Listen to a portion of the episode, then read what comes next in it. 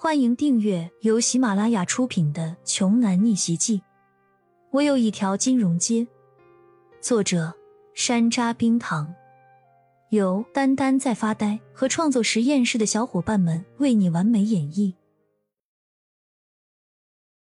第六十三章，他们这些人，你一言我一语说的倒是自己心里痛快，但是坐在主位的杨肥却听得脸上火辣辣的疼。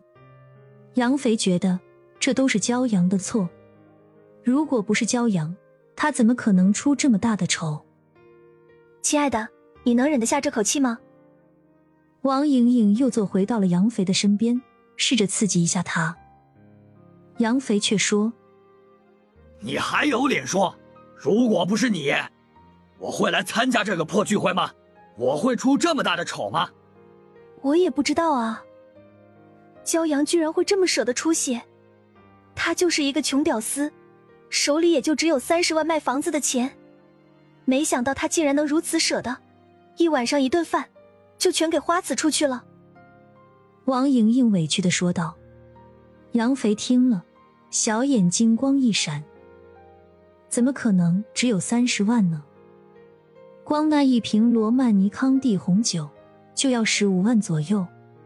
其他的白酒、啤酒、饮料也都是上品，在凯悦大酒店顶层消费，就算是矿泉水和凉白开都不是赠送的。这一桌子的酒水加起来满打满算也得二十万左右。这一大桌子极品食材制作而成的美味佳肴，从前菜、主菜、副菜、凉菜、例汤、餐后甜点、果盘、零食等等，各种各样的让人目不暇接、眼花缭乱的。算上服务费和场地费，自然没有十几万也是拿不下的。这些费用统计在一起，绝对超出了三十万。杨飞疑惑不解：如果骄阳这小子果真和王颖颖说的一样，穷的叮当乱响，等到一会儿他结账的时候，他要怎么解决那些多出来的钱呢？就在这个时候，凯悦大酒店的总经理楚运静悄悄的走了进来，刚想开口对骄阳说话。骄阳便示意他出去谈，随后两人便悄悄离开了云霄阁。楚云紧张的搓着双手，毕恭毕敬的问道：“教授，真心欢迎您的再次光临啊！今晚的餐食和服务，你还算满意吗？”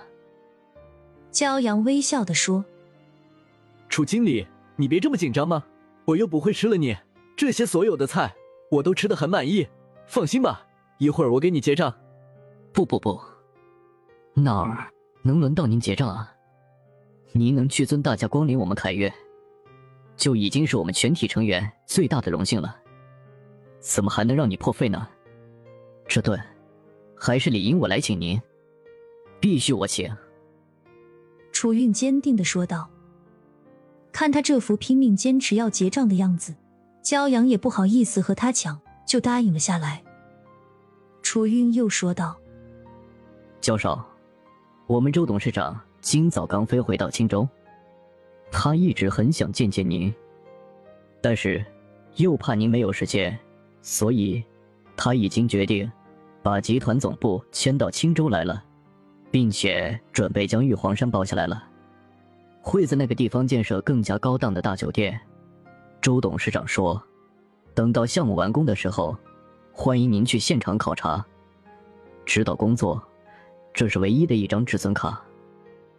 一边说着，楚韵便掏出一张镶着钻石的顶级贵宾服务卡。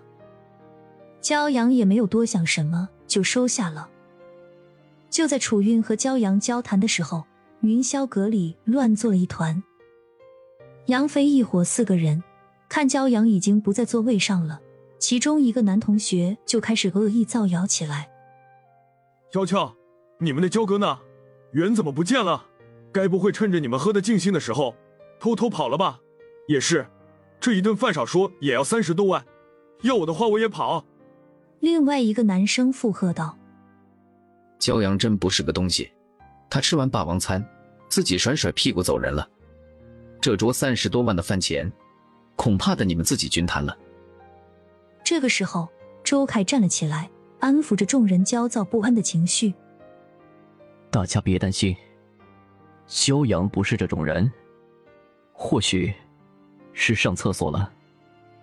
虽然他嘴上是这么说，但是周凯的心里也是没什么底的。毕竟这一桌的价格真的是能够吓死人啊！云霄阁里有独立的卫生间，有的同学等不及了，就直接冲进厕所里看看骄阳到底在不在。可惜，偌大的卫生间里空空如也，连半个人影都没有。我看过了，厕所没人，完了。九阳真的跑了。从卫生间勘察回来的同学一屁股瘫坐在椅子上，绝望的说道：“